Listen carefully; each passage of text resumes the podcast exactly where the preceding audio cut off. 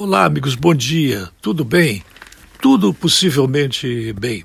No dizer da grande imprensa brasileira, que se incluem aí os grandes jornais que perderam muita receita decorrente do que os governos de Dilma Rousseff e de Luiz Inácio da Silva gastavam com a publicidade, Banco do Brasil, Caixa Econômica, eh, Correios eh, e todo um conjunto de outras empresas estatais, o país passou a viver uma espécie de consequência rara em criança com Covid.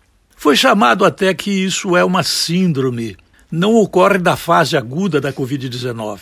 Pode ocorrer mesmo em crianças que apresentaram quadro brando da doença. Se isso é verdade ou não é, eu não sei dizer, mas está se trazendo isso como manchete nos dias atuais. Apesar de as crianças serem as menos afetadas pelo coronavírus, há casos de uma reação inflamatória grave que aparece dias depois de infecção. São apenas cerca de 200 casos no mundo.